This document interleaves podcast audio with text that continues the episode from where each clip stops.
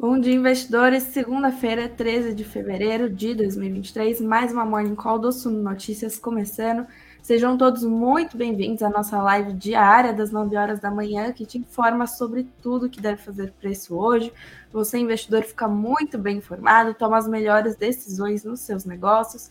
Eu sou Beatriz Boiadian, repórter multimídia do Suno Notícias, apresentadora das nossas lives da manhã Cumprimento todos que estão chegando aqui hoje. Sejam muito bem-vindos ao nosso canal. Se inscreva aqui se você ainda não é inscrito.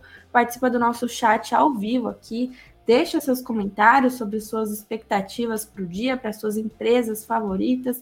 Também, claro, de onde você fala, o que está fazendo agora. E, claro, seu like aqui nesse vídeo também para o YouTube distribuir mais esse conteúdo. Sejam todos muito bem-vindos.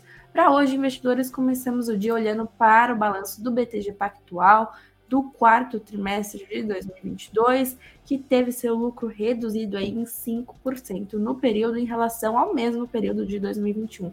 A gente dá uma olhadinha aí nos destaques desse balanço, vemos como isso pode afetar as ações do BTG. Já comenta aqui se você investe. Olhamos também para as expectativas da semana. Tem reunião do Conselho Monetário Nacional e será que as metas de inflação serão discutidas nessa ocasião já? A gente dá uma olhadinha nisso. Vemos também as expectativas para os balanços importantes da semana, como o Banco do Brasil, Vale e, claro, divulgação do Boletim Focus dessa segunda-feira. A gente conversa com o Gustavo Sumi, que é economista-chefe da Sun Research e sempre nos ajuda nessa leitura. Bom, investidores, tem muitas outras notícias para a gente dar uma olhadinha. Eu já vou rodar a vinheta, a nossa conversa já começa.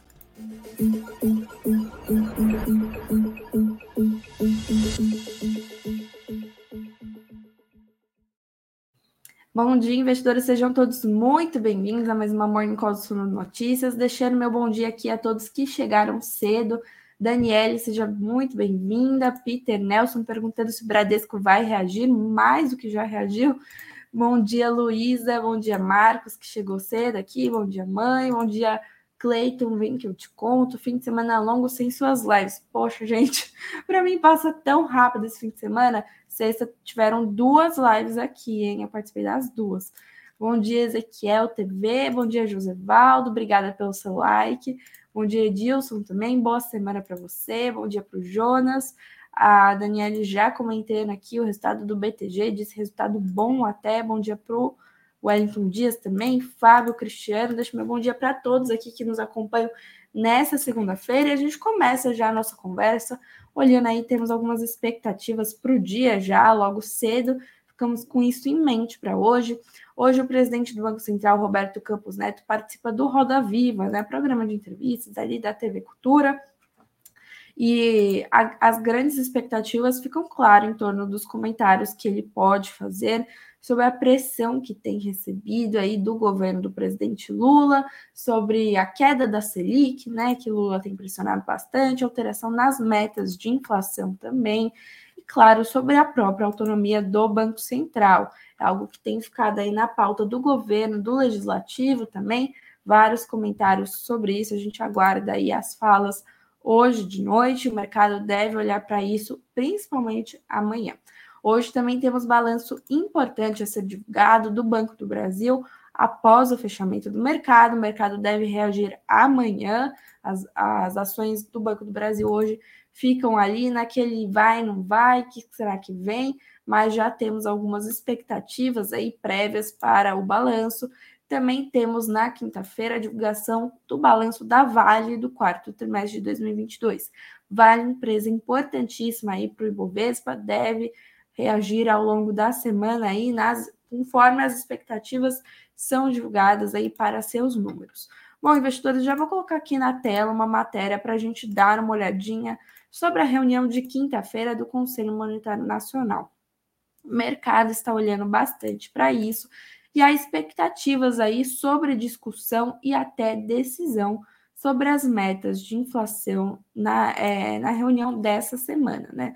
A matéria foi publicada no sábado, no meu plantão, e agora a gente olha para isso porque já é essa semana aí, reunião quinta-feira, trouxe aqui alguns destaques da matéria que diz que o encontro né, do Conselho Monetário Nacional é o primeiro sobre o novo governo Quem participa? Roberto Campos Neto, é, presidente do Banco Central, ministro da Fazenda, Fernando Haddad, ministra do Planejamento, Simone Tebet.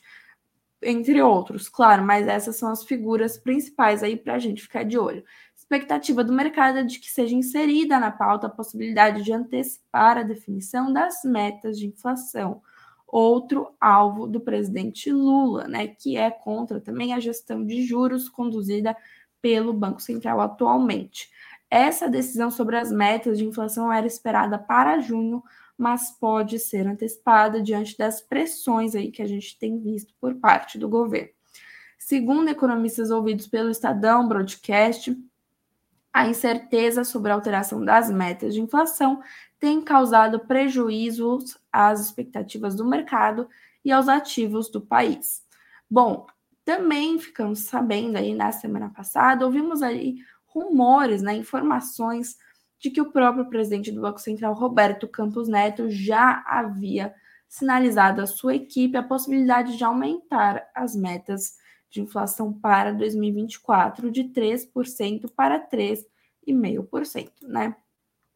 A leitura dos analistas é de que adiar a definição das metas até junho, quando o colegiado tradicionalmente delibera sobre o tema, pode amplificar o desalinhamento das expectativas de inflação vistas no Boletim Focus, que retrata a percepção do mercado e dificultar ainda mais a queda nos juros.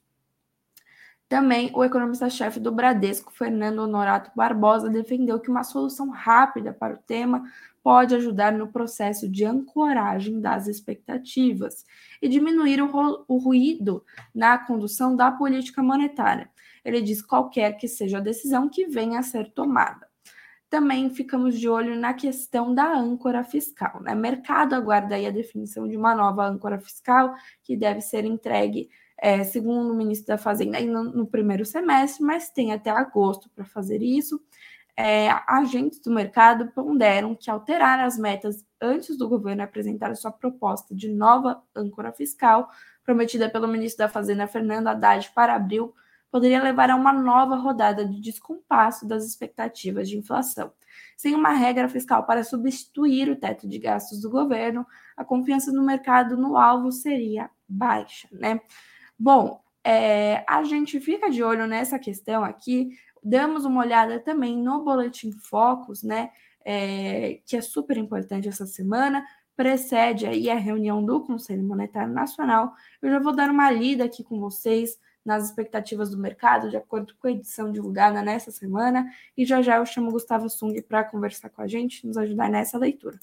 Bom, investidores, as expectativas do mercado nessa semana, divulgadas pelo Boletim Focus, que traz aí uma mediana para 2023, IPCA, inflação oficial do país, a expectativa e as projeções sobem pela nona semana consecutiva, foram da semana passada de 5,78% para 5,79% em 2023.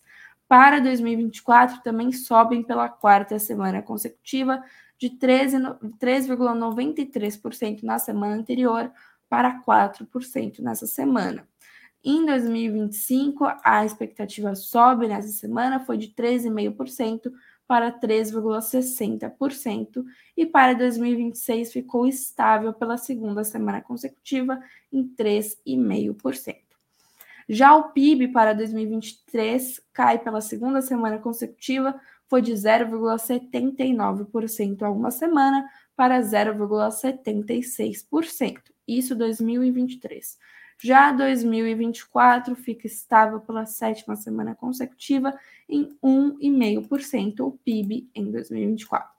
Para 2025, a projeção para o PIB caiu nessa semana, foi de 1,89% para 1,85%, e 2026 já estável há 48 semanas em 2%. O câmbio também, o real sobre o dólar, para 2023 fica estável pela segunda semana consecutiva em R$ 5,25. Para 2024, a perspectiva é de R$ 5,30 já há cinco semanas. Em 2025, a perspectiva há oito semanas é de R$ 5,30. Em 2026, a projeção subiu nessa semana, é, foi de R$ 5,30 para R$ 5,33.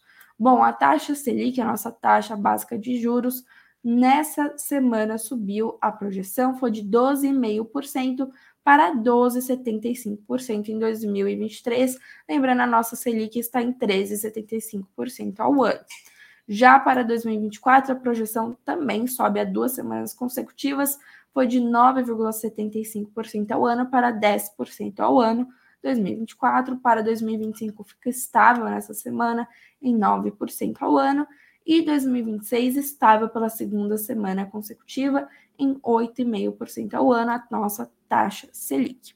Bom, vou convidar aqui o Gustavo Sung para nos ajudar nessa leitura. Gustavo, bom dia, seja bem-vindo mais uma vez aqui, Morning Call.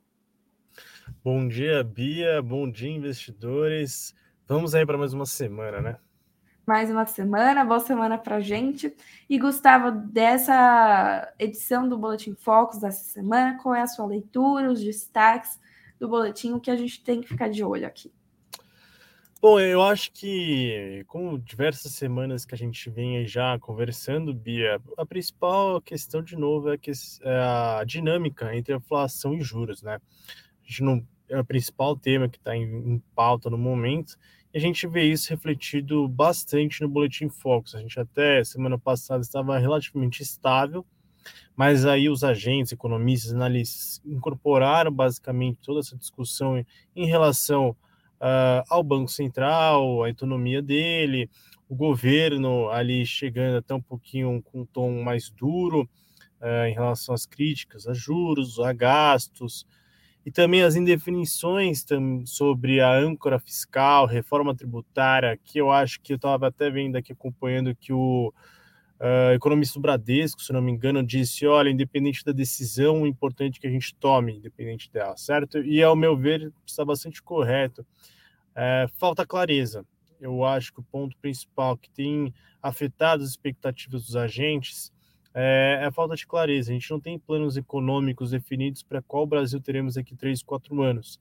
É, quais diretrizes tributárias, quais diretrizes da âncora, quais políticas a gente vai ter no BNDES, é, o consumo, a gente sabe que, que o salário mínimo, desculpa, o Auxílio Brasil, Bolsa Família, desculpe, ele voltou em 600 reais, diziam aí que o salário mínimo pode aumentar de forma real ali no 1 de maio, é, servidores podem ter ser reajustados também, então, de novo, tá, eu acho que a falta de clareza nesses 40, 50 dias que a gente tem de governo estão afetando as expectativas do mercado.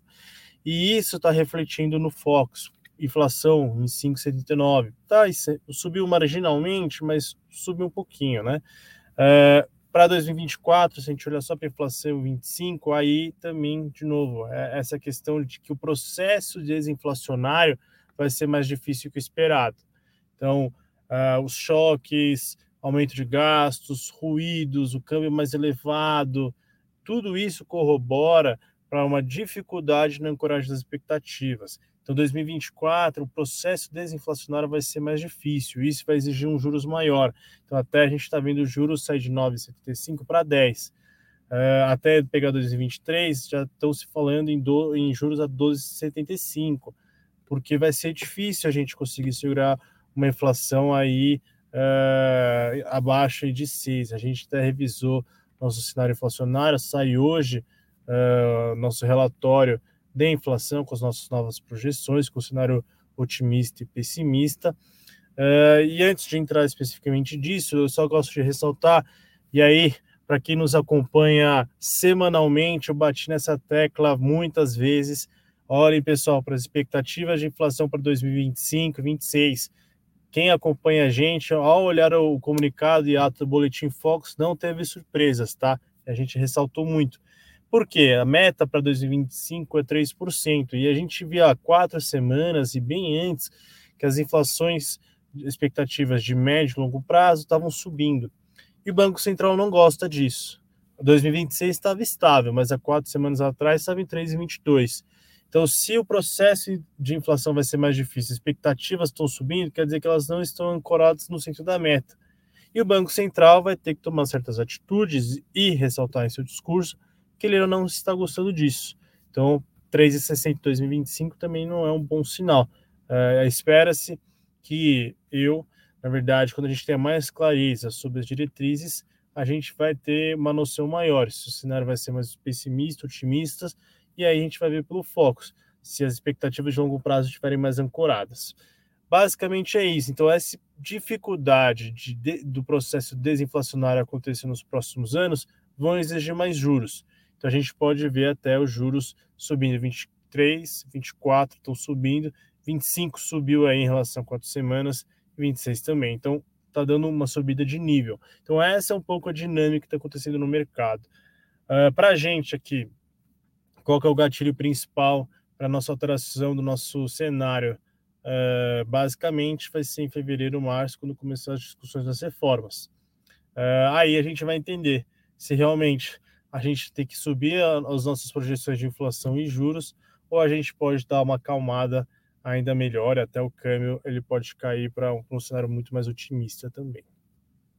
Maravilha. Eu queria entender essa questão das expectativas do mercado e do Banco Central. É, há alguma divergência entre elas e também com como essas expectativas para a inflação, né, que a gente vê toda semana no Boletim Focus, acabam impactando a decisão do Banco Central, do Copom? Bom, basicamente, pessoal, essas expectativas elas mudam cada semana, então são bem voláteis, tá? O que eu digo assim, boletim Fox serve para alguma coisa?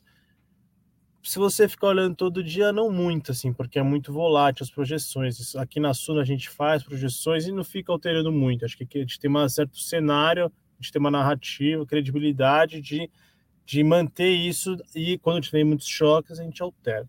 Mas por que, que é importante o Boletim Focus, tá? E aí a gente fala, o Boletim Focus não serve para nada, muita gente fala isso. Se não servisse para nada, o Banco Central não estaria usando.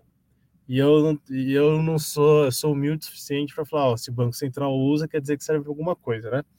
Porque basicamente aqui ele recolhe todas as expectativas do mercado, economistas, analistas que participam da pesquisa. Então, é, o, o, Banco Central olha isso e fala: o que, que o mercado está esperando?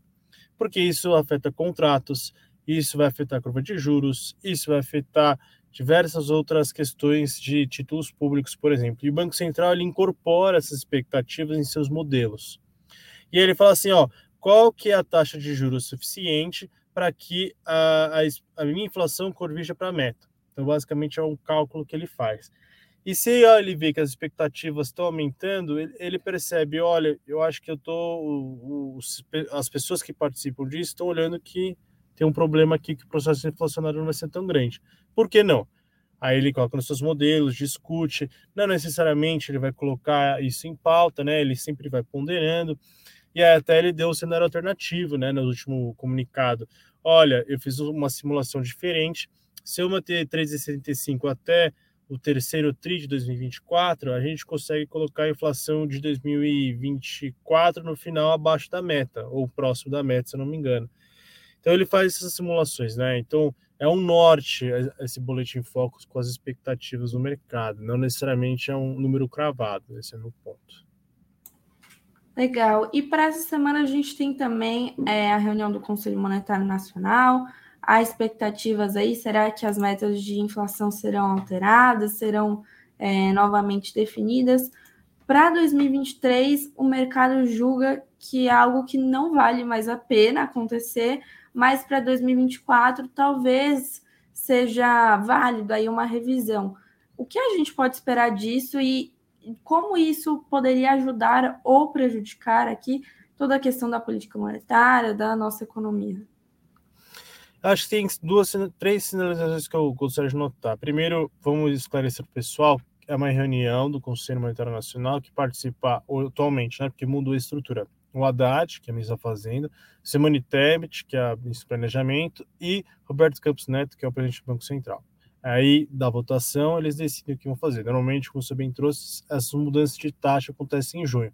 Então, essa é a primeira reunião entre os três pode ser que sejam um pouco mais discussões preparatórias, não necessariamente teremos uma decisão essa semana, tá?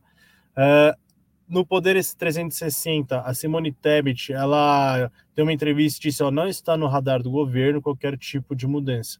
E por ela, ela tem o voto de manter em 3%, 3,25% para esse ano, né? Então, o mercado naquele dia que ela disse ajudou Lembra quando chegou o câmbio a 4,94 que a gente discutiu? Um dos fatores que possibilitou o câmbio chegar abaixo de 5 foi essa sinalização dela, que do voto dos três, Roberto Campos ele tem uma visão mais é, pesada, assim, não vou alterar de qualquer jeito, e a Simone Tebet correndo por fora, que poderia ancorar também. Então, é, ao meu ver, quando você altera algum tipo de meta, você está dizendo duas coisas. Olha, primeiro, eu não vou conseguir cumprir a meta anterior, então, dado que eu não vou conseguir cumprir a meta, você tem uma perda relativa de, de credibilidade. Olha, eu não vou conseguir fazer o que eu prometi. Então, eu vou fazer uma alteração aqui que eu acho que é mais factível, tá? Então, eu acho ruim para o Banco Central fazer isso, porque isso compromete o poder da política monetária, do seu tom, do seu compromisso de combater a inflação, tá?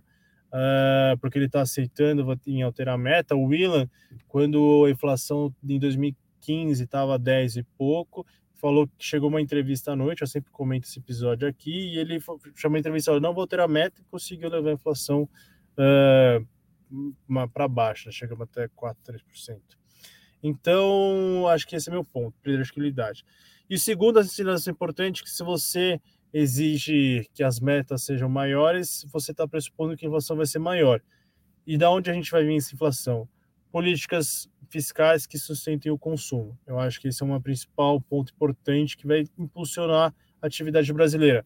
Política de crédito, exposição de crédito do BNDES, políticas uh, de uh, aumento do salário mínimo, reajuste de servidores e outras políticas para tentar incentivar o consumo vão levar à inflação e isso vai fazer mais pressão. Ou seja, e que mudanças de meta vão implicar consumo, inflação e às vezes, a depender, trajetória, aumento dos gastos públicos, piora da trajetória da dívida. Então tem uma, uma, uma sensibilidade que é preciso ter cuidado. Não é simples vou alterar a meta e achar que está tudo bem porque não vou cumprir. Por que, que você não vai alterar a meta? porque você vai exigir uma inflação maior. E por que, de onde está vindo essa inflação? Porque o governo tem políticas mais de incentivo ao consumo. Ah, e aí isso vai gerar problema fiscal. Então, é uma complexidade muito grande qualquer tipo de alteração. É, eu acho que o Roberto Campos ele vai continuar ali o máximo que der, tentar segurar essa meta, não houver alterações, tá? Há uma discussão de que ah, a gente viveu pandemia, problemas nas cadeias produtivas, o petróleo, a demanda chinesa vai voltar, tem questões que a gente passou conjunturais que argumentem que isso precisa ser aumentado, mas eu acho que não seria o melhor caminho. É, então, eu acho que esse é o principal ponto. E você te fez uma segunda pergunta, eu...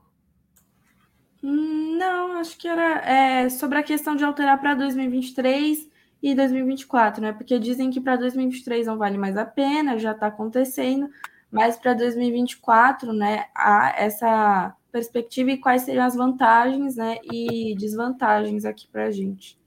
Ah, eu acho que eu comentei todas elas. Ah, e a vantagem, eu acho, que é vou na linha ali do do começo do Bradesco. E aí eu trouxe um pouquinho no começo da live. Eu acho que essa falta de definições e diretrizes do atual governo está gerando incertezas. Então a gente vive ainda num momento de para onde eu vou.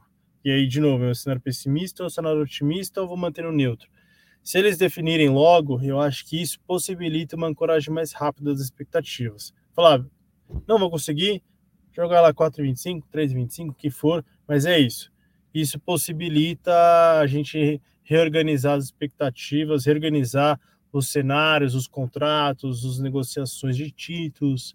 Uh, o problema é o, ponto é esse, está criando uma certeza um pouco maior que hoje não temos. Maravilha. E para essa semana, quais são os eventos que os investidores têm que ficar de olho aqui? Então, deixa eu abrir meu, minha colinha aqui. Uh, bom, a gente tem o PIB da zona do euro que sai amanhã, Uh, a inflação nos Estados Unidos também amanhã às 10h30. Uh, a gente tem dados de atividade na quarta-feira lá nos Estados Unidos também. E aqui no Brasil, o único dado mais interessante é o IBCBR de dezembro, que é aquele prévia de, de atividade econômica, divulgada pelo Banco Central. Uh, se não me engano, aqui é às 9 da manhã de sexta-feira. Acompanha também a entrevista do Roberto Campos hoje no Roda Viva, que é importante e, como você bem trouxe, a reunião do conselho na quinta-feira. Maravilha. Gustavo, muito obrigada pela sua participação. Boa semana para você. Espero te ver aqui de novo na segunda que vem. Eu que agradeço o convite de sempre e boa, boa, boa semana, investidores. Obrigada, até mais. Bom, investidores, nós continuamos aqui, temos mais notícias para dar uma olhada, agora mais é, bem preparados aí para as próximas. Quero trazer aqui o balanço do BTG Pactual, que foi divulgado agora de manhã, antes da abertura do mercado. Vou colocar aqui na tela já para a gente acompanhar juntos. O lucro encolheu em 5% no período e há, é, há um sangramento aí, como colocamos, de 1,2 bilhão de reais com efeito da Americanas. O mercado olha bastante para como os bancos, as instituições financeiras têm lidado com a situação da Americanas em seus números. Bom, o BTG Pactual teve lucro de 1,64 bilhão no quarto trimestre, divulgado hoje o balanço. Lucro caiu cerca de 5% na base anual. Lucro líquido ajustado foi de 1,7 bilhão para, aliás, 1,7 1,76, 1,76 bilhão para 1,78 bilhão de reais vistos em igual trimestre do ano anterior.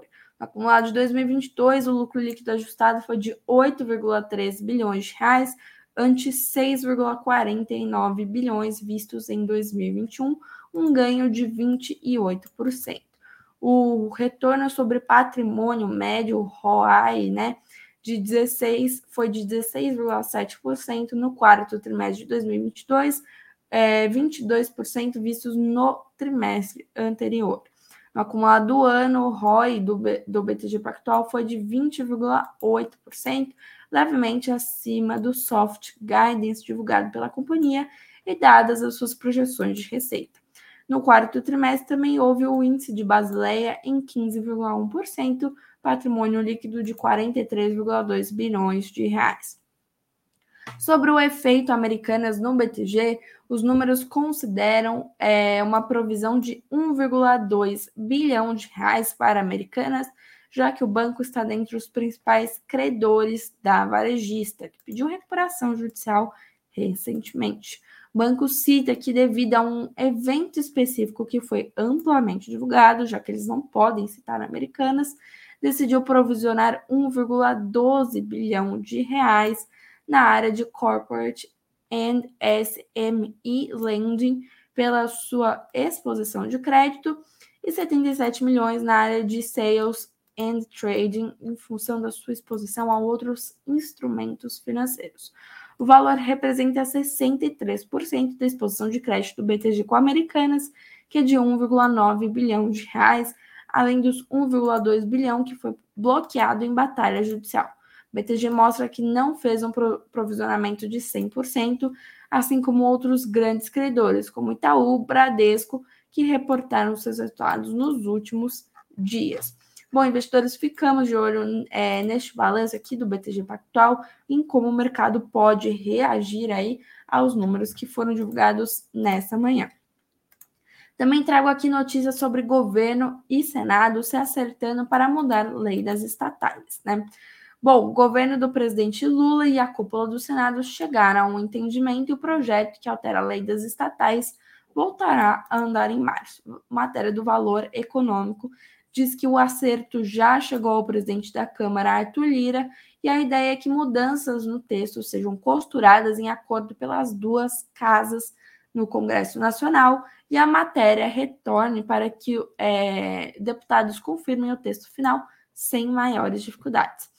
A aprovação no fim do ano passado de mudanças na lei das estatais gerou controvérsia, principalmente por ter sido feita às pressas e com uma drástica redução no período de quarentena para que dirigentes de partidos assumam postos de comando nas estatais. A relatora foi a deputada Margarete Coelho, aliada de primeira hora de Lira.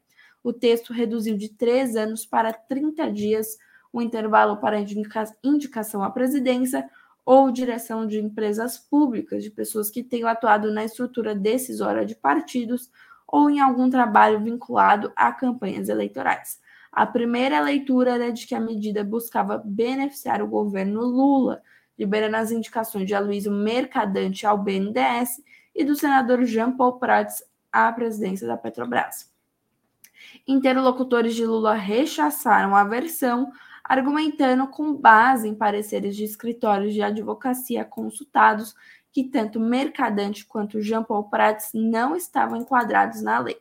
Os petistas, de fato, discordavam da quarentena imposta e de outros pontos da lei das estatais, vista como uma forma de criminalização da atividade política influenciada pela Operação Lava Jato e sanção foi feita pelo então presidente Michel Temer em 2016. Queriam, contudo, evitar deixar as digitais do governo de transição na mudança. Assim, o interesse recairia sobre o Centrão, isso é bem importante, por abrir a possibilidade de nomeação de políticos para cargos no conselho e na diretoria de empresas públicas e também está na alçada do governo, como forma de aumentar sua base política. Eventuais mudanças na lei das estatais são vistas com desconfiança por agentes do mercado e especialistas, que apontam o risco da iniciativa gerar retrocessos na governança dessas instituições. Ficamos aqui com isso no radar. A lei das estatais fez preço no ano passado, qualquer alteração aí pode é, mexer com as nossas negociações. Bom, quero dar uma olhada também é, nas nossas bolsas internacionais. Deixa eu tirar aqui a matéria da tela. A gente é, começa a semana olhando aí para as cotações, na expectativa da divulgação da inflação nos Estados Unidos amanhã, inflação consumidor, o CPI como se fosse o nosso IPCA aqui no país, né, no Brasil. Bom, é, índices europeus em alta nessa manhã, índices de Nova York também em alta, petróleo Brent, que é referência para Petrobras, caindo 0,7% aos 86 dólares e 33 centavos. Quero trazer aqui também uma matéria sobre a China, estou com vontade de espiar. Foi quase, hein? Bom, olhamos aqui para a reabertura da China, que pode adicionar meio ponto ao PIB brasileiro neste ano, né? olhamos aí para a China, que é o principal parceiro comercial do Brasil, que está trabalhando na sua reabertura desde a pandemia de Covid-19, desde o fim das restrições aí é, da Covid-0, das restrições para a Covid-19 no país, de quarentena. Fechei a minha janela aqui. Bom, vou dar uma lida aqui com vocês. Diz que, é, matéria do Globo, diz que a Nortec, instalada no município de Duque de Caxias, no estado do Rio, fatura 230 milhões de reais por ano, produzindo insumos farmacêuticos para medicamentos como anestésicos locais e antirretrovirais. Exporta de 10 a 15% de sua produção de 300 toneladas para a América Latina, Europa e Estados Unidos. Com a reabertura da economia da China após três anos de isolamento do país por conta da Covid, abriu-se uma nova janela de exportação a Nortec já começou negociações para vender seus insumos ao mercado chinês, que considera estratégico. Espera ter a aprovação da Anvisa da China neste ano e já em 2024 iniciar as vendas, que devem ficar inicialmente entre 10 e 20 milhões de reais, subindo para 50 milhões nos anos seguintes. Se a, se a reabertura da segunda maior economia do mundo já traz novos negócios para a Nortec, também está sendo comemorada globalmente por empresas e governos. Economistas avaliam que uma retomada consistente do crescimento chinês nos próximos anos terá impacto positivo no PIB mundial. E países emergentes como o Brasil, que tem China no seu principal parceiro comercial, devem se beneficiar. O diretor-presidente da empresa diz que este mês vai mandar a primeira missão para a China desde 2019 era complicado negociar com um país fechado. Agora estamos bem otimistas. O mercado vai observando essa reabertura da China, as projeções são positivas, principalmente para as economias emergentes. Brasil deve ser um dos países que mais vai se beneficiar dessa retomada da economia chinesa. Ainda falando de exterior, olhamos também a Meta, a holding do Facebook, que está atrasando a definição do orçamento das equipes e se preparando para mais demissões, diz aí o Financial Times, né? A Meta Platforms atrasou a definição, a definição perdão, de orçamentos para algumas de suas equipes, enquanto se prepara para mais cortes de emprego no âmbito do esforço do CEO Mark Zuckerberg para reduzir custos. Segundo o jornal britânico, citando fontes, nada vem sendo feito em meio à falta de transparência sobre o orçamento e futuro dos funcionários. Projetos e decisões que geralmente levam dias para serem aprovados agora estão demorando cerca de um mês. A Meta se recusou a comentar. Meta, lembrando, é uma das várias empresas de tecnologia demitindo funcionários depois que o número de trabalhadores aumentou durante a pandemia, né? Bom, é, definição de incertezas globais, macroeconômicas, sobre recessão, sobre inflação, sobre juros subindo aí praticamente no mundo inteiro. Isso vai se refletindo aí nas maiores empresas do mundo. Agora a gente olha um pouquinho aqui para as nossas empresas locais, né? A gente olha aí o Bradesco, que vocês estavam me perguntando, né? Inclusive, deixo meu bom dia aqui para a Sueli, para o José Carlos, para o Samuel, que chegaram. Bom dia para vocês, obrigada pela participação. Bradesco, na quinta-feira à noite, divulgou seu balanço, decepcionou bem o mercado, é, atrapalhou as negociações aí, digamos assim, na sexta-feira. Setor bancário ficou mexido também, mas o Bradesco caiu cerca de 8%. Na sexta, o mercado reagiu muito mal e o próprio Bradesco né, avaliou que concedeu mais crédito do que deveria. Isso, claro, implica na questão da inadimplência, que tem sido um fator marcante nos balanços do Bradesco. Né? Nos últimos trimestres, o mercado tem olhado com mal, maus olhos aí para a questão da inadimplência, que, é, que demonstra já uma tendência aí em relação ao banco. Né? Bom, o presidente do Bradesco, Otávio de Lazari Júnior, avaliou na sexta, após a divulgação do balanço do quarto trimestre, que possivelmente a instituição se precipitou na concessão de crédito. Diante da alta dos juros e da inflação no ano passado, os calotes subiram rapidamente. Ele disse: na pandemia, a taxa de juros não condizia com o país. Em função disso, talvez tenhamos concedido mais crédito do que deveríamos. No ano passado, o Bradesco teve lucro de 20,7 bilhões de reais, queda de 21% em relação a 2021, explicada principalmente pelos provisionamentos contra a inadimplência, incluindo as possíveis perdas com o caso Americanas. O CEO diz: provisionamos integralmente a exposição de um cliente de atacado. Provisionamos no quarto trimestre de 2022 por governança embora o evento tenha sido posterior, né? Por sigilo bancário, os bancos não têm citado nominalmente as americanas, né? Segundo o presidente da instituição, o Bradesco revisou o apetite de risco aí já para 2023, o que deve reduzir as provisões contra inadimplência no segundo semestre do ano. Ele disse que o principal aumento em 2023 virá do aumento das provisões.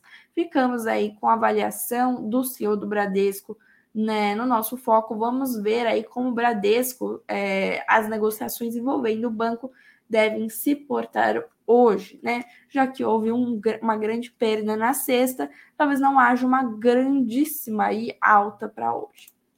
Bom, vemos também dívida da Americanas com grandes bancos sendo revisada de 13,1 bilhões de reais para 15,2 bilhões, né? Nova lista de credores atualiza a dívida total da varejista com os cinco maiores bancos do país. A maior alteração ocorreu na dívida da empresa com o Itaú, que passou de 2,9 bilhões para 4,3 bilhões de reais. Revisão dos números do Itaú incorpora as aplicações em fundos geridos pelo banco. Na primeira planilha, publicada em 25 de janeiro, o Itaú e seus fundos eram listados em seis ocorrências diferentes. Na nova lista de credores americanas, aparecem em três ocorrências. A varejista também atualizou a sua dívida com o Bradesco de 4,8 bilhões para 5,2 bilhões de reais. Com o Santander foi de 13,6 é, bilhões, Banco do Brasil de 1,6 bilhão e Caixa Econômica Federal de 500 milhões de reais. Esses três últimos valores não sofreram alterações significativas entre as duas listas. Também sobre Americanas, o Santander conseguiu a quebra de sigilo de e-mails de Beto Sicupira, que é um dos três sócios de referência, conselheiros e executivos da Americanas. Vou beber uma aguinha a gente já lê. Bom, investidores, vemos aqui que o Santander conseguiu na Justiça de São Paulo a abertura do sigilo do Beto Sicupira, foi divulgado pela coluna do Lauro Jardim, do jornal O Globo. Santander teria conseguido há cerca de 15 dias a quebra desse sigilo e teve acesso aos e-mails de Sicupira por um período de 10 anos. As operações da Americanas de uma década estão sendo captadas por advogados, peritos da justiça e pessoas designadas pelo Santander por meio de milhares de mensagens. No entanto, a análise do conteúdo ainda não estaria sendo realizada. Captação de e-mails não se limita apenas a Secupira. Os advogados do Santander também possuem acesso às mensagens de conselheiros e diretores que já estiveram na Americanas, assim como membros do comitê fiscal e pessoas que fizeram parte das finanças e da contabilidade da varejista nos últimos 10 anos. Essa lista de pessoas inclui, por exemplo, a filha de Beth Secupira, Cecília Secupira, os filhos de Jorge Paulo Lema, que já foram conselheiros da Americanas, Jorge Felipe e Paulo Lema. Bom, sobre Americanas, ficamos com essas notícias no nosso radar. Americanas que tem sofrido aí desde 11 de janeiro e essa preocupação com a saúde financeira, não apenas da empresa, né, mas também de outras empresas ligadas a varejistas de diversos setores da economia, deve realimentar a volatilidade das ações na B3 e as incertezas sobre é, o efetivo impacto no caixa dos bancos. O mercado reagiu bem às provisões feitas pelos bancos para suas perdas aí com Americanas no quarto trimestre, mas a situação ainda é muito nova para tirarmos conclusões definitivas. As dívidas ainda estão sendo atualizadas, o mercado vai acompanhando, assim como nós aqui. Bom, temos mais notícias também para dar uma olhada. Dois novos executivos deixaram a Marisa em meio a esforço para renegociar dívidas, mais uma empresa que passa por um período complicado, né? Marisa tenta renegociar cerca de 600 milhões de reais em dívidas com bancos e anunciou no domingo ontem que aceitou o pedido de renúncia do presidente do Conselho de Administração e do conselheiro Dilson Batista. O economista João Pinheiro Nogueira Batista passa a comandar o conselho de administração e o consultor Luiz Paulo Rosenberg irá integrar o órgão, segundo o comunicado da rede. A Marisa informou que Nogueira Batista e Rosenberg possuem ampla experiência no mercado e trazem uma contribuição importante para a administração da companhia. Os dois novos membros do conselho ocuparão os cargos até a realização da Assembleia Geral da empresa, ainda sem data para ser convocado. Olhamos também para notícias envolvendo IRB Brasil, que vocês amam ou amam odiar, e é, mais de 135 mil ações serão leiloadas na B3 após o grupamento. Né? O IBRE informou que no dia 25 de janeiro foi efetivado o grupamento da totalidade de cerca de 2,4 bilhões de ações ordinárias na companhia, na proporção de 30 para 1. Segundo o IBRE Brasil, as frações de ações resultantes do grupamento foram apuradas e é, agrupadas em números inteiros, resultando em 135.497 ações ordinárias que serão alienadas em leilão na B3. Esse leilão vai ocorrer na próxima terça-feira, 14 de fevereiro, às 5h55 da tarde, encerrado às 6 horas da tarde grupamento de ações foi realizado sem a modificação do capital social da empresa. Comenta aqui se você investe no IRB, o que você acha da companhia. E também temos novidade legal para essa semana, semana de infraestrutura acontecendo no Suno Notícias, semana especial temática aí para aqueles investidores que ou já investem ou que principalmente querem investir. Essa semana é realizada pela gestora Suno Asset e Bocaina. Nós temos aqui a programação completinha para vocês. Tem semana aí cheia de conteúdo especial sobre infraestrutura. Você pode dar uma olhadinha lá no suno.com.br barra notícias, mas fica o recadinho aí, não deixa de participar, de conferir é, esse nosso conteúdo especial. Bom, investidores, eu vou colocar aqui a nossa música. Eu acho que eu não deixei enquete hoje, então eu já vou me despedindo de vocês mas por favor, continuem lá com a gente no suno.com.br barra notícias, nosso site aí atualizadinho o dia inteiro para vocês.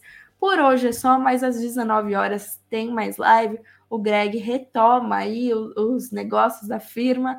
Hoje, 19 horas, traz o fechamento do mercado para vocês, investidores. Encerramos a segunda-feira de olho nas principais notícias que devem marcar as suas negociações durante a semana. E amanhã, às 9 horas da manhã, eu estou de volta aí para mais uma live, mais um dia de notícias. Uma ótima segunda-feira a todos, boa semana, bons negócios hoje e até amanhã.